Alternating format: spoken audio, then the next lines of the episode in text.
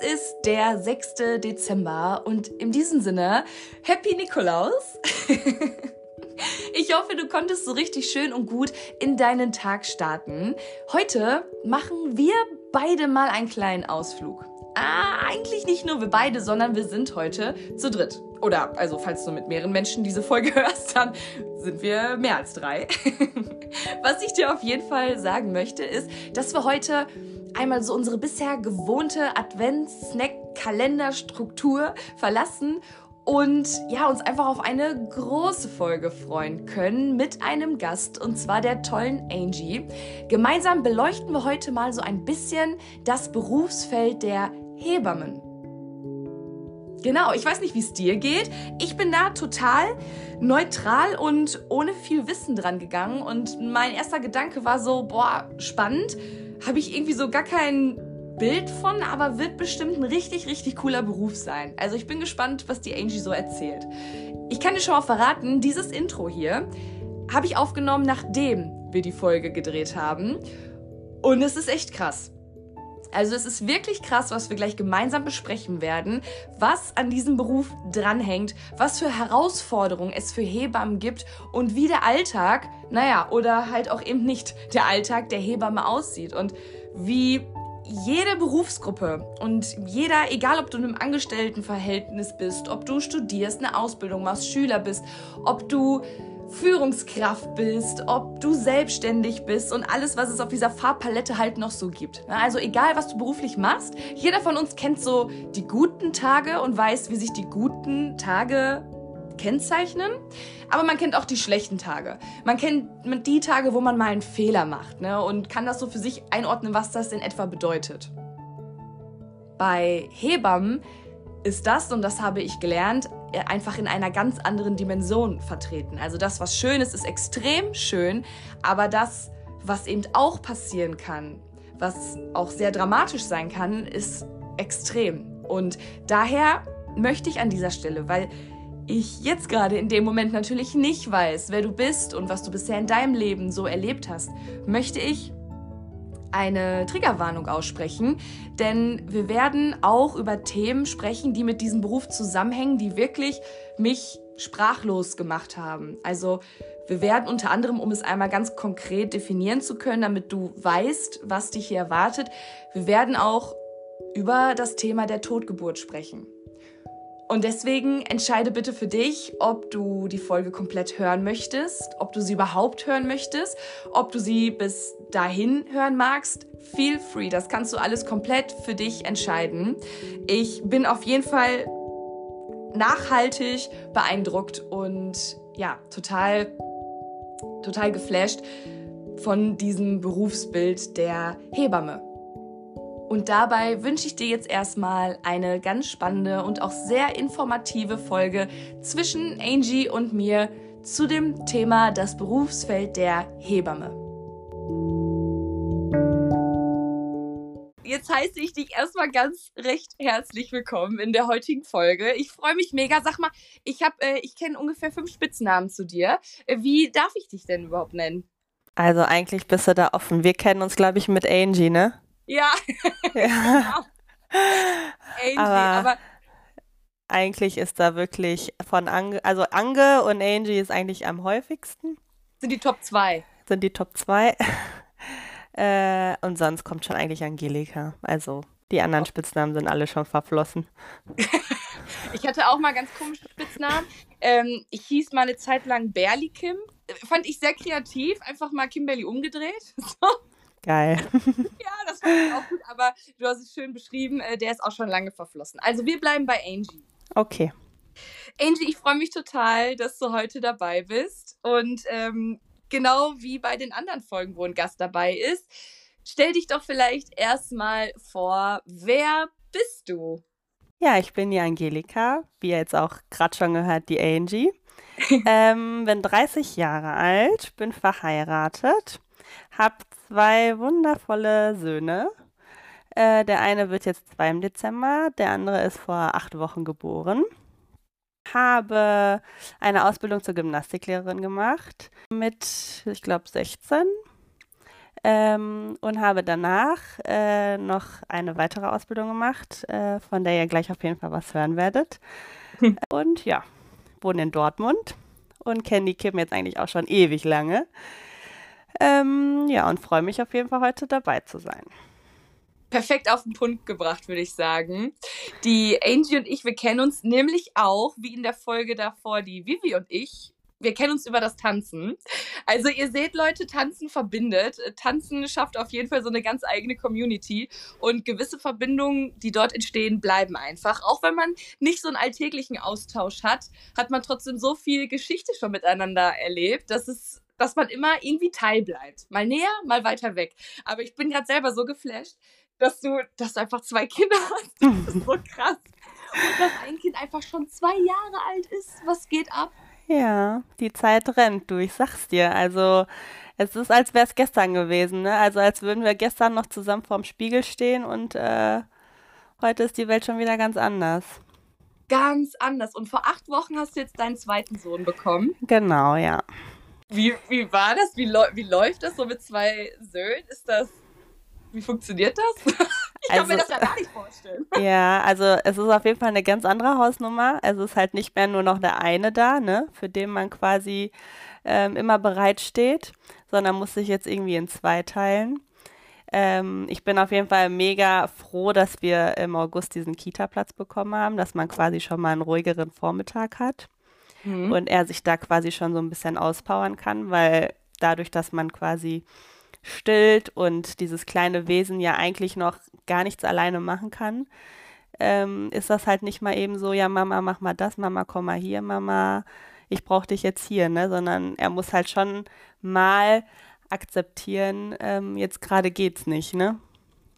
Und wie fällt dem das leicht? Fällt dem das schwer? Wie war so generell seine Reaktion, dass da jetzt noch jemand ist? Ja, wir hatten zu Beginn auf jeden Fall extrem Respekt davor und hatten auch Angst davor, dass er halt eifersüchtig ist, weil er war ja immer Nummer eins.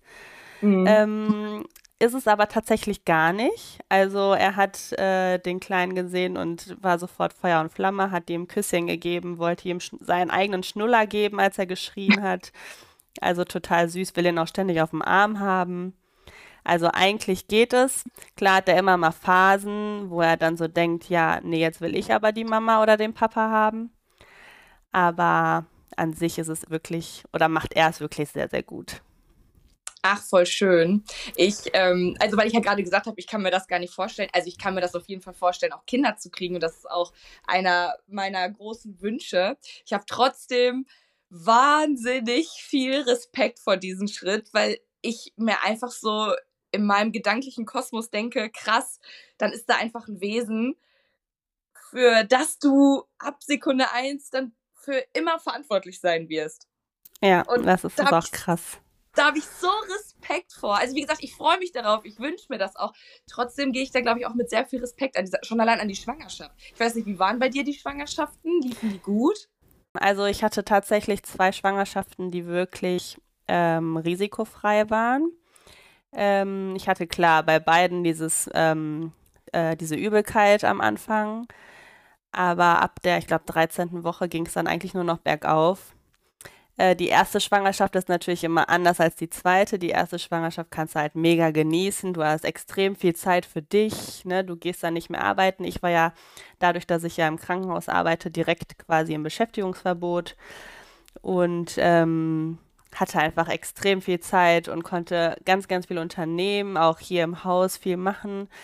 Ähm, und beim zweiten Mal ist es halt nicht mehr so, da läuft die Schwangerschaft halt irgendwie so nebenher, ne, weil der eine schon da ist Du ja. weißt irgendwie gar nicht, wie weit bist du überhaupt gerade. Ähm, der Bauch wächst. Ach scheiße, jetzt bist du ja doch schon äh, irgendwie neunter Monat. Ist ja schon fast vorbei. Du hast noch nicht mal die ähm, Kliniktasche gepackt. Du hast noch nicht mal äh, den Schrank eingeräumt des zweiten Kindes. Also es ist wirklich, beim ersten bist du extrem organisiert und beim zweiten denkst du dir, oh Gott, wo ist die Zeit geblieben, ne?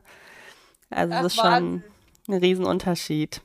Es ist aber sehr schön zu hören, dass du sagst, dass es risikofreie Schwangerschaften waren. Ich habe gerade so parallel überlegt, warum ich da so groß, also ich glaube, es ist gut, Respekt davor zu haben, aber warum ich da so großen Respekt vor habe, vielleicht auch gepaart mit einer kleinen Prise Angst. Und dann ist mir aufgefallen, dass ich die meiste, meisten Schwangerschaften, die ich so mitbekommen habe, ähm, gerade auch früher als frische Sozialarbeiterin im Frauenhaus, das waren halt meistens Risikoschwangerschaften, wenn dort eine schwangere Frau war, weil die ja in ihrer Schwangerschaft auch super viel Stress erleben musste, leider. Mhm. Und äh, deswegen waren die halt immer sehr risikobehaftet. Und ich glaube, das ist so ein bisschen in mir hängen geblieben. So der Gedanke, huh, ist schon eine krasse Sache, die da in einem passiert. Ne? Ja, auf jeden Fall. Also na klar, ist jeder Mensch anders und ganz, ganz viel ist natürlich auch immer genetisch bedingt. Ne? Also wenn man irgendwie ich weiß nicht, ich sage jetzt mal, wenn meine Mama jetzt zum Beispiel eine Patientin gewesen wäre für eine Schwangerschaftsvergiftung, würde man natürlich bei mir da ein bisschen mehr drauf achten. Und aber wenn man quasi in einer Familie ist, wo eigentlich immer alles komplikationslos ist, dann hat man eigentlich schon eine hohe Wahrscheinlichkeit, dass auch alles gut geht. Ja, jetzt kennst du dich ja sehr gut damit aus, ne? Mit was? Mit äh, generell Schwangerschaften. Ach so, ja. Kön könnte das was mit deinem aktuellen Beruf zu tun haben? Du hast ja gerade erzählt von einer zweiten Ausbildung, die du gemacht hast, über die wir heute auch sprechen. Was ist denn das genau? Ja, ich bin Hebamme. Seit 2017 ausgelernt. Äh, habe meine Ausbildung damals nach der Gymnastiklehrerausbildung in Bochum gemacht. Ähm, die ist so zustande gekommen, weil man für die Hebammenausbildung volljährig sein muss oder musste. Mhm. Und ähm, ich quasi erstmal irgendwas dazwischen machen wollte, keine Ahnung hatte, was und wie überhaupt. Ich wusste nämlich schon relativ früh, dass ich Hebamme werden möchte. Ach echt? Ja. Und dadurch, dass wir halt tänzerisch sehr begabt waren, dachte ich halt so, ja, okay, dann gehst du halt hier in diese Gymnastikschiene, machst dann mal mhm. eben hier die Gymnastiklehrerausbildung und knüpfst dann dann hinterher direkt an. Und bin jetzt quasi Hebamme, momentan natürlich in Elternzeit. Aber es ist auf jeden Fall sehr spannend. Ja, das glaube ich. Ich muss gestehen, ich habe, also klar, ich kenne diesen Beruf. Ich glaube, ich kann mir aber gar nicht so ausmalen, was, was an diesem Beruf alles dranhängt oder mit was für Herausforderungen auch der Beruf, äh, was für Herausforderungen daran gekoppelt sind. Vielleicht erstmal, um so smooth einzusteigen, wie sieht so ein klassischer Alltag von einer Hebamme aus? Gibt es überhaupt einen klassischen Alltag? Ähm, ich würde jetzt erstmal ganz strikt sagen, nein. äh, also klar, ich ähm, in der Klinik hast du halt schon diesen geregelten Schichtdienst. Ne? Es gibt den Frühdienst, den Spätdienst und den Nachtdienst. Aber es ist halt jeder Tag und jeder Dienst anders. Also man weiß nie, was auf einen zukommt, was auf einen wartet welche Frauen da liegen, was die Frauen haben. Ähm, also man geht quasi immer in diesen Kreis da rein, hört sich die Übergabe an und denkt sich erstmal, okay, wo fangen wir an? Also ist das, das ist denn ist das denn so, also ich, ich dachte, dass es immer eine Person fest gekoppelt an eine Hebamme ist, die man dann über die ganze Schwangerschaft begleitet? Ähm, jein. Deutschland macht es uns ja nicht so einfach. Ähm, es gibt natürlich die Hebammen, die selbstständig oder freiberuflich arbeiten. Und es gibt die angestellten Hebammen. Die mhm. äh, freiberuflich oder selbstständigen Hebammen, die machen dann quasi diese Vorsorgen, also quasi in der Schwangerschaft betreuen die Frau da schon. Mhm. Dann gibt es die Hebammen, die ähm, dazu auch Beleggeburten machen. Die haben dann einen Vertrag mit Kliniken, dass die dann quasi mit ihrer Frau, die sie schon in der Vorsorge betreuen, in der Klinik auch die Geburt machen dürfen, aber halt quasi privat dafür abrechnen. Mhm. Und dann hinterher dann noch die Nachsorge machen. Das sind so diese selbstständigen Hebammen. Davon gibt es aber ganz, ganz, ganz, ganz wenige nur noch. Und dann gibt es natürlich die angestellten Hebammen. Da kommt halt die Frau in den Kreissaal, hat Wehen und entbindet mit der Hebamme, die dann gerade im Dienst ist und geht dann nach zwei, drei Tagen wieder. Sprich, man hat sich also Hebamme und Frau haben sich vorher noch nie gesehen. Genau. Meistens. Genau. Wie findest du das? Naja, also es wäre natürlich schön, wenn jede Frau ähm, quasi eine Hebamme hätte, die sie schon in der Schwangerschaft betreut, mit der ja. zur Geburt gehen würde und dann natürlich noch die Nachbetreuung bekommt. Aber das ist halt einfach nicht, oder es, es ist schon fast nicht mehr möglich, weil es einfach nur noch ganz, ganz wenige oder viel zu wenige Hebammen gibt. Es ist ja extremer Hebammenmangel. dazu kommt dann auch, dass wir dafür, was wir dann leisten sollen, einfach viel zu schlecht bezahlt werden. Also du musst dir mal so vorstellen, ich glaube, so eine Beleghebamme kriegt für eine Geburt, egal wie viele Stunden sie dauert, ich glaube 600 Euro. Mhm. Also das ist Wow. eigentlich nichts. Mhm. Ja, was will man da erwarten? Ne? Also da gibt es natürlich dann die meisten Hebammen, die dann sagen, okay, ähm, ich gehe lieber in eine Klinik, kriege mein Festgehalt, was auch nicht besonders hoch ist oder besonders gerechtfertigt für die Verantwortung, die man trägt. Und arbeitet dann, wenn man Pech hat, quasi wie an so einem Fließband, weil noch nicht mal jede Frau ihre Hebamme hat, die dann die ganze Zeit bei ihr ist, ne? Weil du musst dir vorstellen, es gibt Dienste, da hat dann eine Hebamme vielleicht auch vier oder fünf Frauen unter Geburt und muss sich dann in fünf teilen, ne? Wow. Ja, Krass. also es ist. Boah, das finde find ich äh, beidseitig ganz, ganz schwierig. Also sowohl äh, für die Hebamme finde ich das super schwierig, weil man will ja allem gerecht werden. Und aber auch für die Frauen finde ich das schwierig. Also wenn ich mich jetzt in die, wenn ich mich jetzt in die Lage hineinversetze, okay, ich ähm, habe die schöne Nachricht erfahren, ich bin schwanger, bin aber ein Mensch, der da sehr viel Respekt vor hat, weiß, ich bin eh ein Mensch, der immer sehr viel, ähm, wie soll ich das jetzt sagen?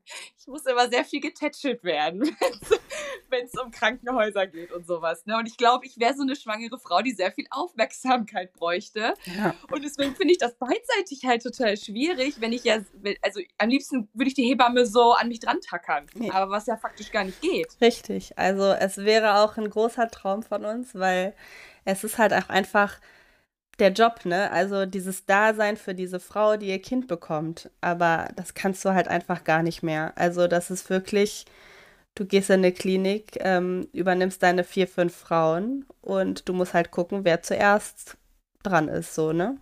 Also wer, wer hat es jetzt gerade am nötigsten, Schmerzmittel zu bekommen, die ist jetzt halt zuerst dran.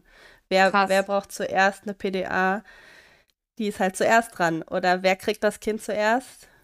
Da musst du jetzt halt erst, also als erstes hin, so, ne? Ich kann mir vorstellen, dass dadurch voll viel zwischenmenschliche Qualität auch irgendwie verloren geht, weil eine Geburt meiner Meinung nach, aber du wirst es besser wissen, äh, ja auch ganz viel mit Vertrauen zu tun hat und mit dem sich einfach wohlzufühlen mit den Leuten, die um einen herum dann sind, gerade auch die Fach, also das Fachpersonal. Und äh, ganz schlimm zu hören, dass es, weil du sagst ja selber, ihr hättet es auch gerne anders, aber wenn natürlich da die Rahmenbedingungen so gestaltet werden und man am Ende auch eine ausführende Kraft ist und sich dem System quasi fügen muss, also das kenne ich auch noch aus, aus dem Dasein als Sozialarbeiterin, das ist, da wird es einem ja total schwer gemacht. Richtig, ja. Leider ist das so. Also es ist wirklich jetzt gerade, weil so große Kliniken wie jetzt zum Beispiel in dem, wo ich arbeite, mit über 2000 Geburten. Ähm, wir haben halt die Kinderklinik. Klar gibt es viele Frauen, vor allem auch die risikoschwanger sind, die dann diese Krankenhäuser wählen. Ja, und dann brauchen wir einmal einen Vollmond oder ähm, einen Regentag und dann kommen die ganzen Blasensprünge und die ganzen wehenden Frauen rein, ne? Und das ist dann halt extrem. Und du kannst halt nicht, dadurch, dass es halt eine intime Situation ist oder ein intimer Moment für Frau und Mann, also ich will jetzt nicht nur von der Frau sprechen, weil der Mann erlebt es ja auch das erste Ja. Mal, meist das erste Mal. Und du kannst halt einfach nicht dieses ähm, vertraute Du, ne? Also du hast halt dieses, äh, ja, kommen Sie mit, ich schließe Sie mal ähm, ans CTG, wir gucken uns mal die Herztöne an und ich komme gleich wieder. So. Mhm. Also man ist gar nicht dieses, man kann sich da nicht mal in Ruhe hinsetzen. Klar gibt es diese Dienste auch, das will ich jetzt nicht ähm, quasi ganz äh, rausstreichen. Ne? Es gibt auch mal Tage, die ruhig sind und wo man wirklich Zeit hat. Aber im Extremfall ist das halt wirklich nur dieses, du arbeitest wie an so einem, wie sagt man, äh, Lau sagt man Laufband? Fließband. Fließband. genau. Das ist auch geil. Wie an so einem Fließband. Also du bist einfach Interessant. wirklich eine Maschine, ne? Also Wahnsinn. und das und ist und gerade also gerade Jobs wie dieser Genau. sollten äh, eine andere eine, eine andere Ausgestaltungsmöglichkeit haben. Ja, so sehen wir das zumindest. Ne? Der Lauterbach, der war ja jetzt äh, der Meinung, uns einfach aus dem Pflegebudget zu streichen und die Geburten können ja dann einfach mal durch ähm, geschultes äh, Pflegepersonal durchgeführt werden. Ne? Was, ähm, was bedeutet das im Detail und was, was, wenn du sowas hörst, was macht das mit dir? Ja, ich finde es halt einfach frech, ne? Also, wenn du mal so überlegst, eigentlich ist jeder Arzt dazu gesetzlich verpflichtet, nach Paragraph 4 Absatz 3 des Hebammengesetzes, dass eine Hebamme zur Geburt hinzugezogen werden muss. Und ähm, wenn er dann auf einmal mit so einer Aussage kommt, er will uns bis 2015 aus diesem Be äh, Pflegebudget streichen, damit quasi die Kliniken uns noch nicht mal mehr bezahlen können, damit wir quasi alle gekündigt werden äh, weil er der Meinung ist, dass äh, geschultes Pflegepersonal einfach die Arbeit übernehmen kann, die wir machen, wo wir drei Jahre für lernen. Es ist ja nicht nur eine Geburt machen, es ist ja auch ähm, die Frauen betreuen, das Stillen hinterher, ähm, die Pflege vom Neugeborenen und der Frau. Ja, das finde ich halt schon ein bisschen frech, ne? Ich finde das total krass, was du gerade erzählst. Und wenn ich, wenn ich da jetzt so äh, in deine Worte so abtauche, ich, ich bin total schockiert. Auch irgendwie, ich, mer ich merke das gerade, weil was bedeutet geschultes Pflegepersonal? Also was ist das dann für eine Schulung, die die bekommen? Ist das, das kann, ist ja nicht vergleichbar mit eurer Ausbildung, oder? Äh, definitiv nicht, weil allein schon so eine Krankenschwester oder ein Krankenpfleger, die, ich weiß noch nicht mal, ob die in deren drei Jahren irgendwie was zum Thema Geburt lernen. Mhm. Also das kann ich dir tatsächlich gar nicht sagen, aber wir machen das halt drei Jahre lang und ich glaube nicht, dass das mal eben mit einem Seminar oder mit einem Workshop oder so mal getan ist, ne? Ja, das denke ich auch. Ich, äh, es wird ja Menschen gegeben haben, die sich dabei was gedacht haben, warum man drei Jahre dafür ansetzt. Richtig. Ja? Und ich glaube auch, also das habe ich damals auch gemerkt, als ich soziale Arbeit studiert habe, wo oft die erste Reaktion war, wie, das kann man studieren. Äh, ja, das kann man studieren. Nämlich, das ist auch ein Beruf oder ein Berufsfeld mit ganz vielen äh, Möglichkeiten, wo ganz viel dranhängt. Und gerade immer, wenn man mit Menschen zusammenarbeitet und auch in Situationen, wo es eben mal nicht gut läuft oder wo es mal schwierig wird, wo es viel um zwischenmenschliche Beziehung, um Vertrauen und wirklich jede Situation anders, wie die davor ist, gerade da braucht es ja viel Erfahrung und viel Lernmöglichkeit. Und deswegen finde ich das ey, total krass, was du hier gerade erzählst. Ja, also wir haben ja Gott sei Dank mit den ganzen Petitionen, die wir unterschreiben konnten, uns quasi alle gezeigt und der Lauterbach hat es ja wieder zurückgezogen.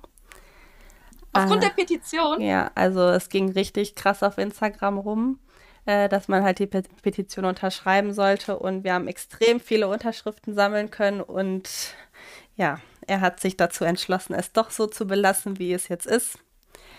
Also haben wir da schon quasi mal ein bisschen Stärke gezeigt, aber es ist halt immer, ich weiß nicht, man kriegt halt als Hebamme immer irgendwie wieder, ich jetzt blöd gesagt, einen Schlag in die Fresse, ne? Ja, muss man auch einfach mal ja. so sagen. Aber trotzdem finde ich das sehr, sehr schön, dass ihr euch da so laut machen konntet, dass ihr gesehen wurdet und gehört wurdet und dass aufgrund dessen dann etwas zurückgezogen wurde. Das finde ich schon mal sehr stark, von eurer Seite vor allen Dingen auch sehr stark. Ähm, warum, du hast gerade gesagt, es gibt vereinzelt Selbstständige, aber halt nur wenige. Warum gibt es, äh, gibt es da weniger? Also könnte man den Bereich noch größer machen oder woran liegt das? Ja, ein ganz, ganz großes Problem ist halt die Haftpflichtversicherung, ne? Also die ist so unfassbar teuer für ähm, Hebammen, die selbstständig sind und halt quasi die Geburten machen, weil einfach ein sehr, sehr großes Risiko ist, dass da vielleicht was schiefgehen könnte, ne? Und dadurch, dass diese Versicherung so teuer ist, wollen das halt halt viele nicht machen. Weil man die selber zahlen muss? Richtig, ja. Krass. Ja. Wie, wie, wie, also weißt du, wie teuer das ist? Also ich meine, es geht schon fast in den zweistelligen Bereich. Was? Hm. Wie will man das denn selber zahlen können, wenn man dann bedenkt, was du vor wenigen Minuten gesagt hast, dass man manchmal für egal wie viele Stunden die Geburt dauert, da gerade mal mit 600 Euro irgendwie rausgeht? Wie, also das steht ja gar nicht im Verhältnis zueinander. Ja, also du hast, also ich glaube, vor meiner Elternzeit hatte ich mal gehört, dass das ungefähr um die 9000 Euro sein könnte. Ach nein! Nur an Haftpflichtversicherung, also fürs Jahr, ne? Ja, aber trotzdem. Ähm, aber ich meine, also es wird ja sowieso alles immer teurer und die sind bestimmt jetzt schon zweistellig. Boah. Ja. Krass. Und das, ja, das verstehe ich, ja. dass da natürlich der, äh, Attraktivitätsfaktor an der Selbstständigkeit in diesem Jobprofil natürlich voll genommen wird. Ne? Ja, deswegen gibt es halt ganz, ganz wenige ähm, Hebammen, die quasi äh, die Geburten als Beleghebamme, so nennen die sich, dann quasi anbieten. Also diese Vor- und die Nachsorgen, äh, da gibt es halt relativ viele, äh, immer noch zu wenig, ähm, weil einfach nicht jede Frau die Möglichkeit hat, eine zu bekommen, weil man sich am besten mit positivem Schwangerschaftstest schon um eine Hebamme kümmern müsste. Mhm. Ähm, und ähm, die zahlen halt auch die Haftpflichtversicherung, aber die ist halt bei Weiben nicht so hoch wie ähm, wenn du halt Geburten machst, ne? Mhm. Ah, okay. Ja, trotzdem Wahnsinn, was da alles dranhängt. Und ähm, du bist dann angestellte Hebamme im Krankenhaus? Genau, ich mache aber auch Nachsorgen. Also ich mache keine Vorsorgen, nur Nachsorgen mhm. ähm, und fahre dann quasi auch zu den Frauen dann nach der Geburt hin. Aber auch in dem ähm, Angestelltenverhältnis da sein oder machst du das dann auf einer anderen Basis? Nee, das mache ich freiberuflich quasi zusätzlich. Ah, okay. Also so ein, also schon dann irgendwie so eine Kombi. Genau. Quasi. Ja. Also kannst du dir das so ein bisschen vorstellen, dadurch, dass ich ähm, eine Vollzeitstelle im Krankenhaus habe, habe ich das mit den Nachsorgen wie so, wie so eine Minijob-Basis, ne? Also ich habe ah, da nicht viel mh. von gemacht. Ich hatte immer mal so eine Frau im Monat. Äh, du mhm. betreust die Frauen immer so acht bis zwölf Wochen nach Geburt und ähm, bin dann halt quasi immer zu denen dann noch hingefahren. Okay. Und ähm, wenn wir jetzt da einmal in deinen Alltag eintauchen, klar, du bist jetzt gerade in Elternzeit, aber wie lange bist du jetzt schon in dem Angestelltenverhältnis? Also wie viele Jahre machst du das? Äh, seit 2017. Also seit 2017. Ja. Ich muss äh. kurz rechnen. ich auch gerade so, äh, fünf, ja. Ja, jeder, der diesen Podcast hier kennt, weiß, äh, immer wenn es zu so einer Rechensituation kommt, bin ich kurz raus. ähm, in diesen fünf Jahren, was, boah, was hast du da so erlebt? Gibt es so einen richtig prägenden Moment, den du dir, an den du dich irgendwie erinnern kannst oder an eine bestimmte Situation, an eine Familie? Also wenn du da mal so die Gedanken Revue passieren lässt und schweifen lässt, kommt dir da so direkt irgendwie was in den Kopf? Äh, ja. Ähm, es ist ja immer so, wenn man so erzählt, ja, ich, oder wenn dich jemand fragt, äh, was machst du beruflich und du sagst, ja, ich bin Hebamme, dann hörst du immer, oh ja, wie schön, ähm, das ist ja ein richtig schöner Beruf, boah, das wäre ich auch gerne, boah, das hätte ich mir auch vorstellen können. Ähm, und dann guckst du die Frauen halt oder die Person, die das sagt, halt immer an und denkst so, ja, es ist ein super schöner Beruf, der aber auch nicht immer schön ist. Ja. Und ähm, also, wenn ich so an meine Zeit zurückdenke, äh, kommt direkt meine erste Totgeburt quasi mir in den Sinn, ne? Also mhm. Also quasi ein Kind, was äh, im Bauch oder im, in der Gebärmutter der Mama gestorben ist, relativ spät auch. Ich glaube, das war die 36. Woche. Man hat ja eine Schwangerschaft, die ist 40 Wochen lang. Also es war wirklich schon das Ende in Sicht. Mhm. Ähm, ja, und dann kam die Frau quasi zu uns ins Krankenhaus, weil die beim Gynäkologen gesagt bekommen hat, dass das Kind verstorben ist. Ja, und das Kind muss ja trotzdem entbunden werden. Also es hat ja das gleiche Recht wie auch alle anderen ähm, Kinder und alle anderen Frauen halt ähm, schön in einem Kreissaal ihr Kind zu bekommen, egal ob es lebt oder nicht. Ja, mhm. und das war halt der Tag, wo ich dann im Dienst war ähm, und ich die Frau dann quasi begleiten durfte ähm, bei unserem Superteam, also ich muss auch wirklich sagen, dass wir uns alle immer den Rücken frei halten, ähm, war es dann halt so, dass es dann hieß, okay, Angelika, du kümmerst dich jetzt wirklich um die Frau, sei bei der. Es ist halt eine schwierige Situation. Ähm, wir versuchen hier den Rest vom ganzen Kreissaal zu managen und wenn irgendwas sein sollte, sagen wir dir Bescheid. Mhm. Ja, und dann war ich halt mit der Frau ähm, die ganze Zeit im Kreissaal. Du versuchst es halt so schön und ruhig wie möglich zu machen ähm, was in so einem großen Kreissaal auch nicht immer einfach ist, weil es halt auch mal trubelig sein kann, ne? Und man das halt auch hören könnte durch die Türen. Aber man macht halt wirklich gedämmtes Licht und versucht halt wirklich nur für die da zu sein, auch wenn es wirklich schwer ist, in solchen Momenten die passenden Worte zu finden, ne? Weil keiner hat sowas verdient und äh, man will auch nie oder versucht halt auch so selten wie möglich in solchen Situationen dazu zu, da, dabei zu sein, weil es halt einfach das Blöde ist an diesem Job, ne? Boah. ich weiß da gar nicht, was ich gerade zu sagen soll.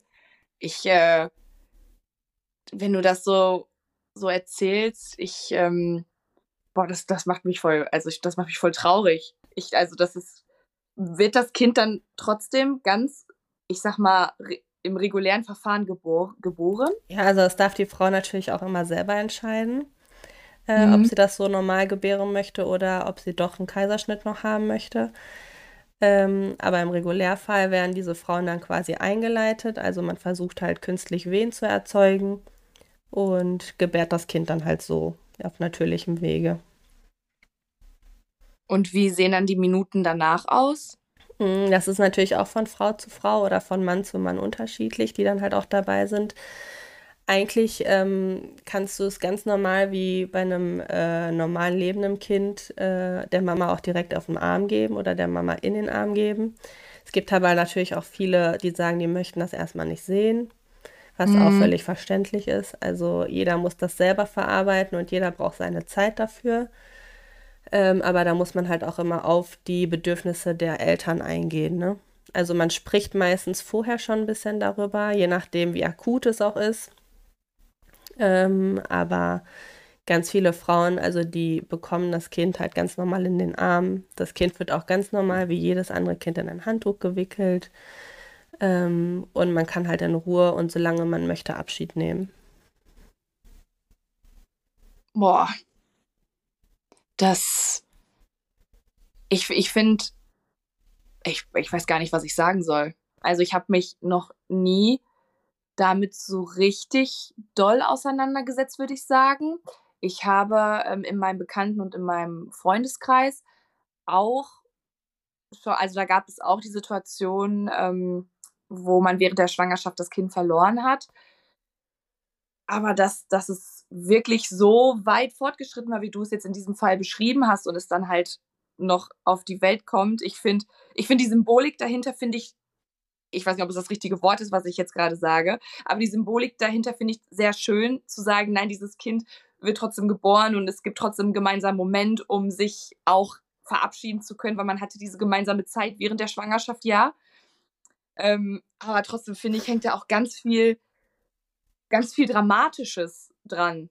Ja, auf also, jeden Fall. Vor allem halt auch, ähm, wenn man mal so bedenkt, äh, jede Religion ähm, verarbeitet das halt auch anders. Ähm, wenn jetzt zum Beispiel ähm, die muslimischen ähm, Frauen, äh, die nehmen ja immer Großabschied, also es kommen auch wirklich ganz, ganz viele Angehörige oder ganz viele Angehörige wollen dabei sein und sich von dem Kind verabschieden.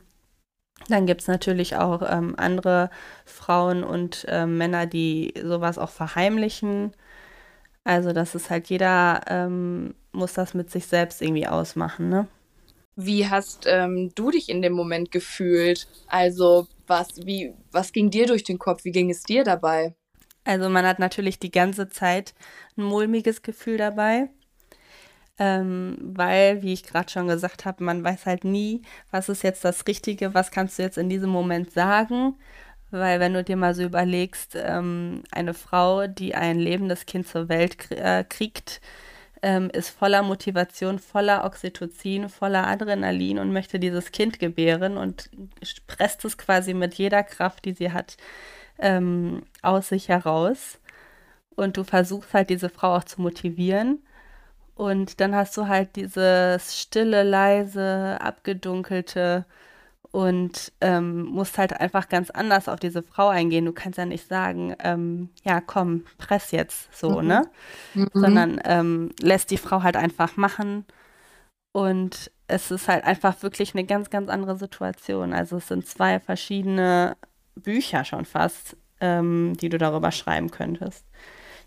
Ja, glaube ich. Ich glaube auch, dass ähm, in so einem Moment dass einem viel durch den Kopf geht und man wirklich sich auch unsicher darüber ist, okay, was verlässt jetzt meinem Kopf? Also was, was sage ich genau? Was, was kann ich wie zum Ausdruck bringen? Ich glaube, das Wichtigste ist gerade in so einem Moment, dass man einfach da ist. Ja, auf jeden ne? Fall. Dass man da, da ist und dadurch auch ein Gefühl der Sicherheit versucht zu geben. Ne? Aber ja, das ist natürlich krass, wenn, wenn du auch gerade ähm, beschreibst, dass wenn du Leuten erzählst, so ich bin Hebamme und die sagen, ah, das ist so ein toller Beruf, natürlich denkt jeder erstmal an die schönen Sachen, aber dass es da eben auch dramatisch, also wirklich dramatische Dinge bei geben kann, ähm, ploppt einem vielleicht direkt nicht am Anfang so in dem Kopf auf. Hattest du viele solche Situationen gehabt? Mm, also es tatsächlich jetzt in so weit fortgeschrittenem äh, Raum nicht. Also es gibt halt mhm. auch ganz viele Frauen, die natürlich vor der 20. Woche ihre Kinder verlieren oder vor der 23., wo man sagt, ab der 24. sind sie ja erst lebensfähig. Mhm. Ähm, die Kinder kommen aber auch ganz oft halt wirklich normal zur Welt. Die werden auch zu uns hoch in den Kreissaal gefahren, weil wir oben im Kreissaal die Frauen erst ab der 24. Woche behandeln. Der Rest ist quasi gynäkologisch.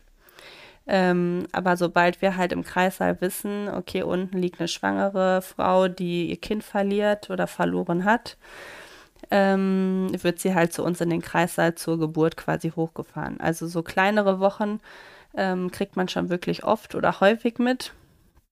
Aber jetzt so weit fortgeschrittene Schwangerschaften nicht.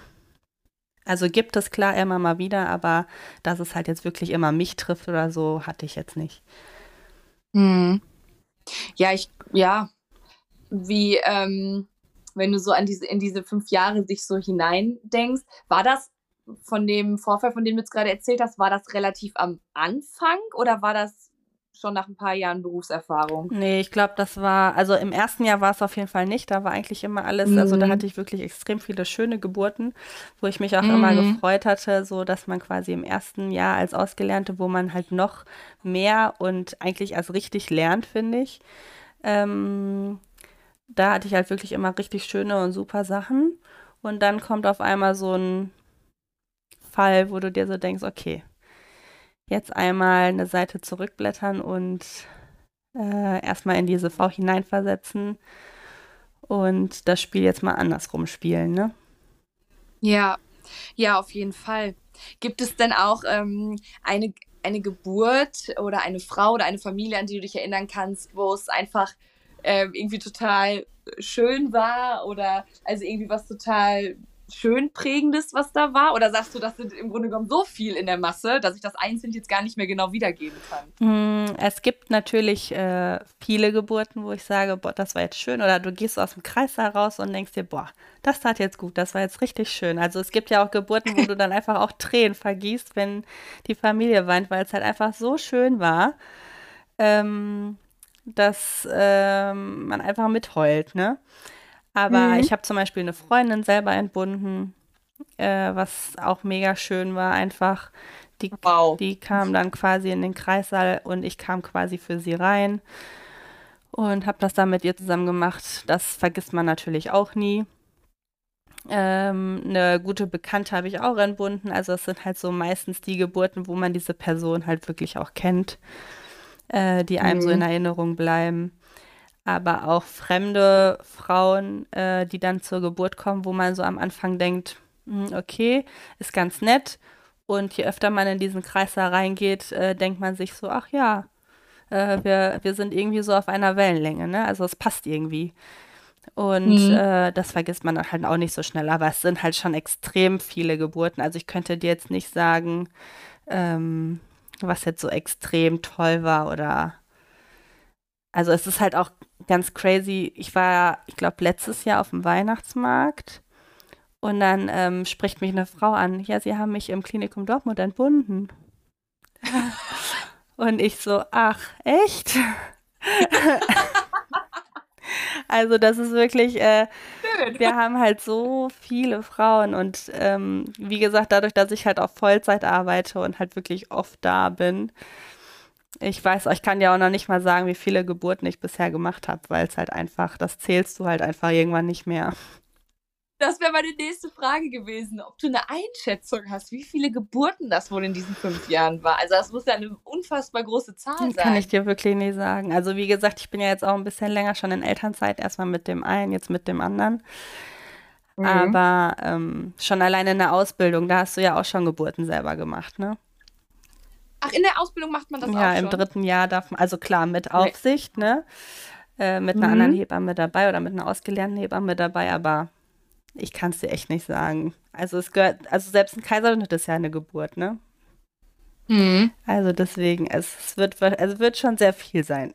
Ich, ähm, ich möchte gerne an dieser Stelle, ich möchte das hier gerne einmal nutzen und äh, mich direkt bei dir anmelden. Also wenn ich ein Kind kriege, ich möchte bitte auch, dass du ich möchte, dass du das bitte von deinem Schichtplan und ähm, von deiner Elternzeit bitte, bitte so einplanst, dass wenn ich dann da liege und ähm, äh, ein, ein Kind äh, aus mir herauskommt, das klang jetzt sehr unromantisch, aber wenn jetzt ein Kind aus mir herauskommt, dass du dann da stehst, das fände ich ganz, ganz großartig. Ähm, halten wir das so fest? Ja, auf jeden Fall. Meine Nummer hast du ja, ruf mich einfach an. ja. Ja, so machen wir das. Gibt es eigentlich auch, also bei einer Hausgeburt warst du aber jetzt noch nicht dabei, oder? Da muss ich jetzt gerade so dran denken. Nee, gibt es aber auch. Aber das sind halt auch die Hebammen, die es sehr, sehr wenig oder es nur noch sehr, sehr selten gibt, ne? Weil die halt das Gleiche haben, mhm. was äh, äh, Versicherung und so weiter angeht. Ja. Total spannend, auf jeden Fall, wie du uns in dieses Thema reingeholt hast. Also ich bin, ich fühle mich zum einen mega aufgeklärt, weil ich mich auch zu der Personengruppe gezählt hätte, die gesagt hat, Mensch, was für ein schöner Traumberuf. Ne, könnte ich mir im nächsten Leben auch vorstellen. Ähm, aber deswegen danke, dass du uns da so einen vielfältigen Einblick gegeben hast. Ne? Also sowohl wie es ist, ähm, ich sag mal, in diesem Land Hebamme zu sein, wie schwierig das System da auch an der einen oder anderen Stelle ist, aber auch wie der Alltag aussieht und dass es eben schöne, aber halt auch sehr dramatische Momente gibt. Ne? Und mit dramatische Momente meine ich wirklich Momente, wo man nicht irgendwie vergessen hat äh, oder wo man irgendwie was falsch abgeheftet hat, so und dann sich einen Fehler eingestehen muss, sondern wo wirklich was ähm, gravierend Schlimmes einer Familie passiert ist und die, die man dann dort begleitet. Ja, also das ist ja auch die Kunst der zwischenmenschlichen Beziehung, da einfach dann da zu sein. Und das finde ich unfassbar krass, was ihr da leistet. So also wirklich richtig heftig. Und ähm, wenn ich jetzt eine Fee wäre, die ich in diesem Leben nicht mehr bin und ich den Wunsch erfüllen könnte für dein Berufsfeld, für deinen Beruf, für deinen Alltag, was würdest du dir wünschen? Ähm, ja, auf jeden Fall, dass man halt mehr Unterstützung kriegt, was halt die Versicherung angeht. Dass ähm, vielleicht Hebammen, die ähm, sich halt auch vielleicht wünschen, äh, sowas wie Beleggeburten zu machen, auch die Möglichkeit haben ähm, und dass jede Frau, ähm, die möchte, ähm, einfach eine Hebamme bekommen könnte. Also dass dieser Beruf einfach nicht ausstirbt, dass es weiterhin Mädels da draußen gibt, äh, die das genauso wie ich damals ähm, lernen möchten. Es gibt ja jetzt mittlerweile auch diesen Studiengang dafür. Also, dass dieser Beruf einfach bleibt. Es ist einfach extrem wichtig, äh, eine Hebamme an seiner Seite zu haben, Viele wissen noch nicht mal, dass äh, sowas wie eine Nachsorge oder eine Vorsorge durch die Krankenkassen bezahlt wird.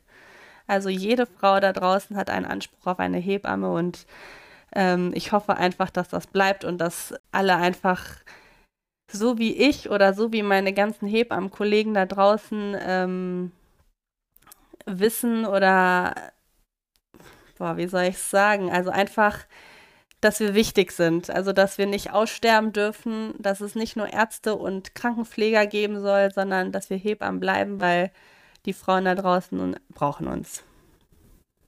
Ich finde das so schön, was du gerade sagst, und ich möchte das wirklich unterstreichen und 3000 Ausrufezeichen dahinter machen. Ich, kann's, ich kann mich nur noch mal wiederholen. Ich finde das großartig, was ihr macht und wer ihr seid und was ihr leistet. Und ich empfinde euch als so essentiell wichtig. Und ich sehe gerade auch so eine leichte Ähnlichkeit tatsächlich zu der Berufsgruppe der Sozialarbeiter und Sozialarbeiterinnen. Denn auch hier sage ich, äh, wirklich, die im Herzen immer Sozialarbeiterin sein wird, sage ich, es ist wichtig, dass es diese Berufsgruppen gibt, die, die Berufsgruppen, die auch manchmal dazwischen stehen, die dann wirklich sich auch auf den Menschen konzentrieren, weil es ist wichtig, dass es Therapeuten gibt, es ist wichtig, dass es Ärzte gibt, Psychologen gibt, ne, das ist alles wichtig, aber auch diese Zwischenstufen, ne, und du hast ja gerade auch gesagt, klar, es ist wichtig, dass es Ärzte gibt und so, aber Hebammen genauso, die sind genauso wichtig, ne, und das ist auch etwas, was ich früher immer oder was ich auch jetzt immer noch, einfach wo ich appelliere, dass auch Sozialarbeiter genauso wichtig sind. Ne? Weil manchmal sagt man, ah, Sozialarbeiter, die können von ein bisschen was, aber nichts richtig und schwimmen dann da so rum. Aber genau das ist das, was, was die Menschen brauchen. Ne? Also das ist äh, total wichtig und deswegen, ich möchte einfach alle dazu einladen, sich auch immer wieder im eigenen Blick zu schärfen, dass es so viele Berufsfelder gibt und so viele wundervolle Menschen, die so ein tollen Job machen, die wirklich einfach wichtig sind und da bleiben müssen. So, das ist, das ist meine Meinung dazu und deswegen finde ich es ganz toll, dass wir heute einmal über dein Berufsfeld quasi aufgeklärt haben. Und ähm, hier sind ja auch, also hier hören ja auch jüngere Menschen zu. Also, Angie hat es ja gerade gesagt, ne, Ausbildungsplatz, es gibt mittlerweile da auch dieses Studienangebot, ne, informiert euch da einfach drüber und ähm, sorgt dafür, dass es einfach einen starken Nachwuchs gibt. Denn ich glaube, das ist auch total wichtig, oder? Ja, definitiv. Also Mädels, haut rein. Das ist wirklich ein klasse Beruf. Also ich kann ihn oder ich würde ihn immer wieder machen. Ähm, man kann so viel erleben, man kommt, also man wird so schnell erwachsen auch mit diesem Beruf. Ja, und wir Frauen müssen halt zusammenhalten, ne? Na, wenn das nicht die perfekten Abschlussworte waren, dann weiß ich auch nicht weiter. Angie, ich möchte mich von Herzen bei dir bedanken, dass du heute Gast warst und so toll und offen über das alles gesprochen hast. Und Angie und ich möchten uns natürlich auch bei dir bedanken, dass du dir die Folge angehört hast und ja, hoffen einfach, dass wir dich ganz viel aufklären konnten über dieses Berufsfeld. Und was ich einfach am Schluss nur noch mal sagen möchte, immer wenn wir sowas sehen, wenn wir sehen, dass da wirklich Menschen und Gruppen für sich und für etwas Gutes kämpfen, wenn es da Petitionen gibt. Ich glaube, es bricht sich keiner einen Zacken aus der Krone, wenn man wirklich dann einfach supportet. Ne, für den Menschen, für die gute Sache, wenn es mit dem eigenen Weltbild natürlich übereinstimmt und dem eigenen Wertesystem. Aber wenn es das ist, dann lass uns supporten, lass uns gegenseitig supporten und einfach gemeinsam pushen. Und ja, natürlich muss es aber auch heute mit einer Frage enden. Meine Frage heute an dich. Wir haben ja jetzt viel über einen Beruf gesprochen. Und deswegen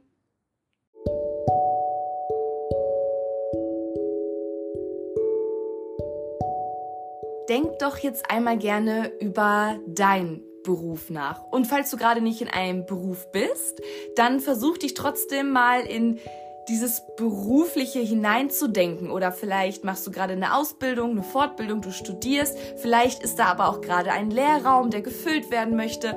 Versuch dich aber mal gedanklich dorthin zu bringen und überlege, was möchtest du in dem nächsten Jahr, in dem Jahr 2023 für dich beruflich verwirklichen. Und dabei meine ich gar nicht, dass du eine 180-Grad-Wende machen musst, dass es ein Jobwechsel sein soll. Oder ich meine, das kann das alles sein.